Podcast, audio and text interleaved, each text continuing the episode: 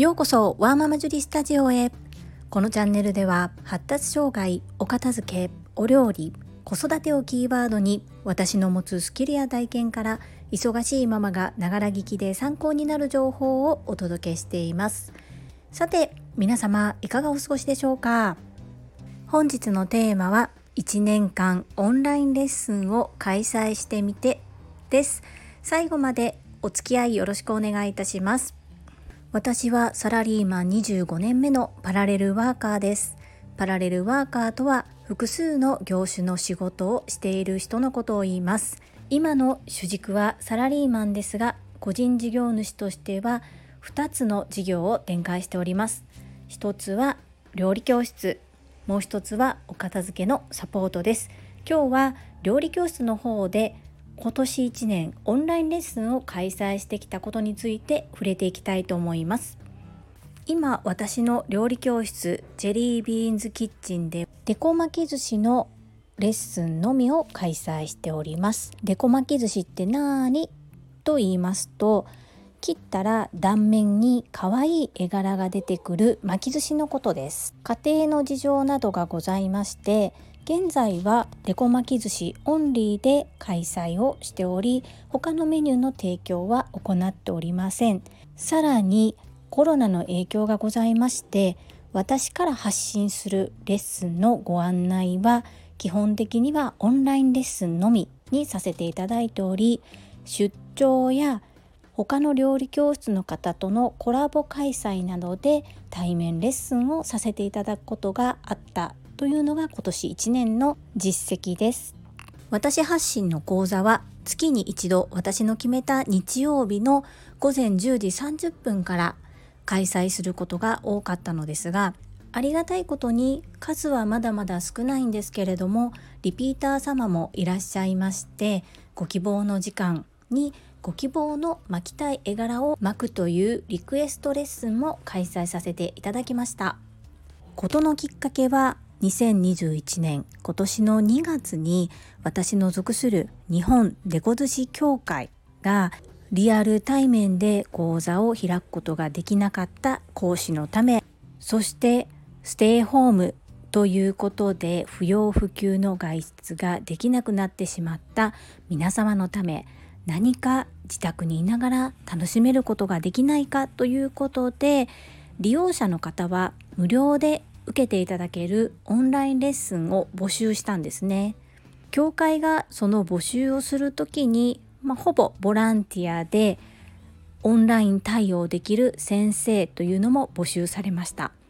その時私はオンラインのレッスン経験が数回しかなかったもののここで手を挙げなくちゃと思ったんですね。それで手を挙げさせていただいて本当に2日に1回ぐらいのペースで2月はずっとオンラインレッスンを経験させていただきました。私は分譲の中古マンションを約10年前に購入をして暮らしているのですが w i f i 環境が週末だったり特にステイホームの間はアクセスが集中することもあり最初は無線でつないでレッスンを行っていたのです。主催者である私の電波が悪くてダウンしてしまったり固まってしまったり本当に無料とはいえど利用者の皆様に多大な迷惑をかけてしまいました。そういったことちっちゃいことから話し出すとたくさんあるんですけれどもその2月いっぱいほぼ2日に1度程度ずっとオンラインでレッスンを開催させていただけたことでリピーター様もできましたし私もその環境構築そして事前準備でオンラインでのメリットデメリットなどもたくさん経験させていただいて本当にお金では買え難い経験をさせていただきました。その経験があったからこそのその2月の無料講座が終わった後も最低でも月に一度必ずオンラインレッスンを開催すると心に決めてそして3月31日に開業届を出した後は毎月一度必ずレッスンを開催するようにしてきました。この自分で決めて自分で決めたことをやり遂げるこれってなかなか決意と覚悟と勇気がいりました。でもこういうふうに決めたことでもう動けな動かないければ何も始まらない状態を自分で追い込んで作りました。何か始める時ってある意味そういったプレッシャーや緊張感を自分に与えなければなかなか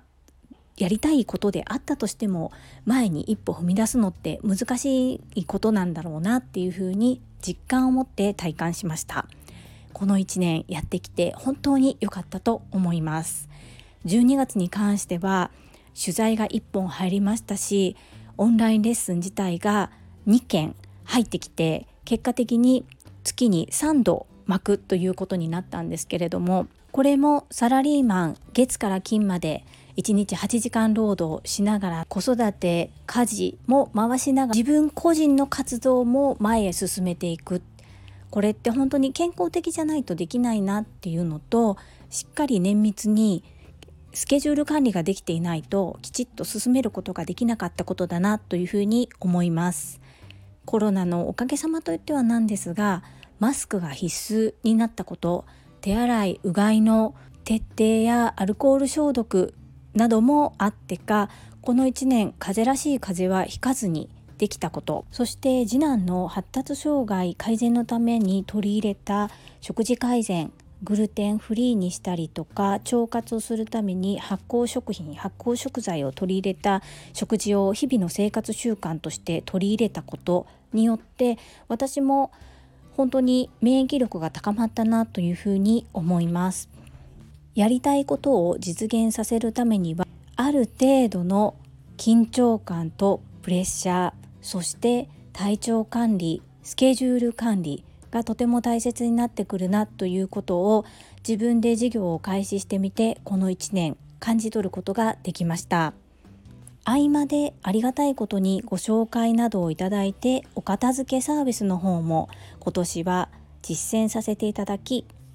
今までは主として先輩の整理収納アドバイザーの方のアシスタントでお手伝いに入ることが多かったのですが今年1年を振り返り自分が主体となって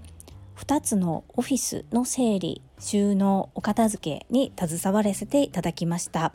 1社は完了。1社はもう少し後が残っていますが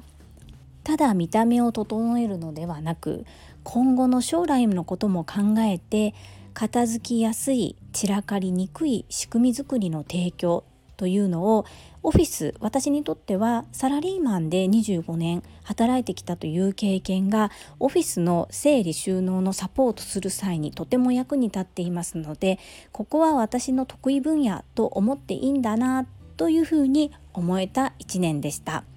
そのことに対しておごり高ぶるのではなく謙虚に受け止めて今後も自分の得意を伸ばしてサポートしていけたらいいなというふうに思っております。さあ皆様は2021年どのような1年でしたでしょうか？私はいろいろありながらも充実した2021年を過ごせたなというふうに思っております。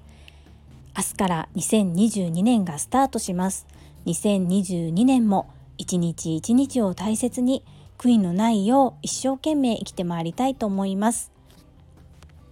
リスナーの皆様本日も最後までお付き合いくださりありがとうございます。皆様の貴重な時間でご視聴いただけることを本当に感謝申し上げます。ありがとうございます。それでは良いお年をお迎えくださいませ。ママの笑顔サポータージュリでした。